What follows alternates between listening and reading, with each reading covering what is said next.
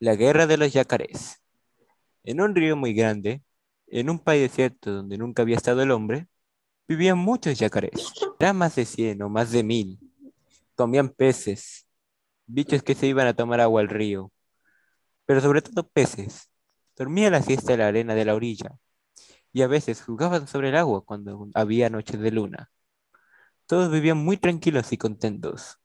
Pero una tarde, mientras dormían la siesta, un yacaré se despertó de golpe y levantó la cabeza, porque creía haber sentido un ruido. Prestó oídos y lejos, muy lejos, oyó efectivamente un ruido sordo y profundo. Entonces llamó al yacaré que dormía a su lado. Despiértate, Le dijo. hay peligro. ¿Qué cosa? Respondió el otro alarmado. No sé, Contestó el yacaré que se había despertado primero. Siento un ruido desconocido. El segundo yacaré oyó el ruido a su vez, y en un momento despertaron a los otros.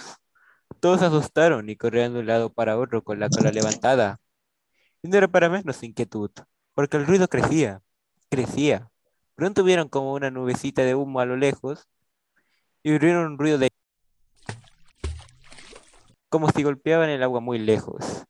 Los yacarés se miraban unos a otros. ¿Qué podía hacer? Pero un yacaré viejo y sabio, el más sabio y viejo de todos, un viejo yacaré a quien no le quedaban sino dos dientes sanos en los costados de la boca, y que había hecho una vez un viaje hasta el mar, dijo de repente, Yo sé lo que es. Es una ballena. Son grandes y echan agua blanca por la nariz. El agua cae para atrás.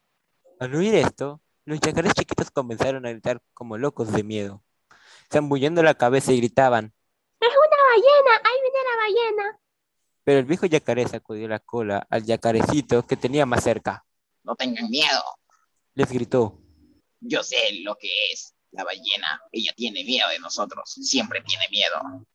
por lo cual los yacarés chiquitos se tranquilizaron, pero enseguida volvieron a asustarse, porque el humo gris se cambió de repente en humo negro, y todos se sintieron bien fuertes. Ahora el en el agua.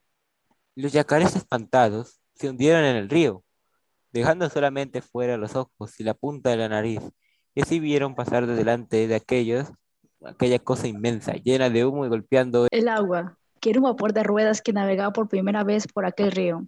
El vapor pasó, se alejó y desapareció. Los yacarés entonces fueron saliendo del agua, muy enojados con el viejo yacaré, porque los había engañado, diciéndoles que esto era una ballena. ¡Eso no es una ballena! Le gritaron en las orejas, porque era un poco sordo. ¿Qué es eso? ¿Qué pasó? El viejo yacaré les explicó entonces que era un vapor lleno de fuego y que los yacarés se iban a morir todos si el búnker seguía pasando. Pero los yacarés se echaron a reír, porque creyeron que el viejo se había vuelto loco, porque se iban a morir ellos si el vapor seguía pasando. Estaba bien loco y el pobre yacaré viejo. Y como tenían hambre, se pusieron a buscar peces. Pero no había ni un solo pez. No encontraron ni un solo pez. Todos se habían ido, asustados por el ruido del vapor. No había más peces. No les decía yo. Dijo entonces el viejo yacaré, Ya no tenemos nada que comer. Todos los peces se han ido. Esperemos hasta mañana. Puede ser que el vapor no vuelva más y los peces volverán cuando no tengan más miedo. Pero al día siguiente sintieron de nuevo el río en el agua y vieron pasar de nuevo el vapor, haciendo mucho ruido y lagartando tanto humo que oscurecía el cielo. Bueno, Dijo entonces los yacarés, el buque pasó ayer, pasó hoy y pasará mañana. Ya no habrá más peces ni bichos que vengan a tomar agua y nos moriremos de hambre. Hagamos entonces un dique. Sí, un dique. un dique, gritaron todos, nadando a toda fuerza hacia la orilla. ¡Hagamos un dique!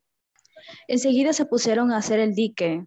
Fueron todos al bosque y echaron abajo más de 10.000 árboles, sobre todo lapachos y quebrachos, porque tenían la madera muy dura. Los cortaron con la especie de serrucho que los yacarés tienen encima de la cola. Lo empujaron hasta el agua y lo clavaron a todo lo ancho del río, a un metro uno del otro. Ningún buque podía pasar por ahí, ni grande ni chico.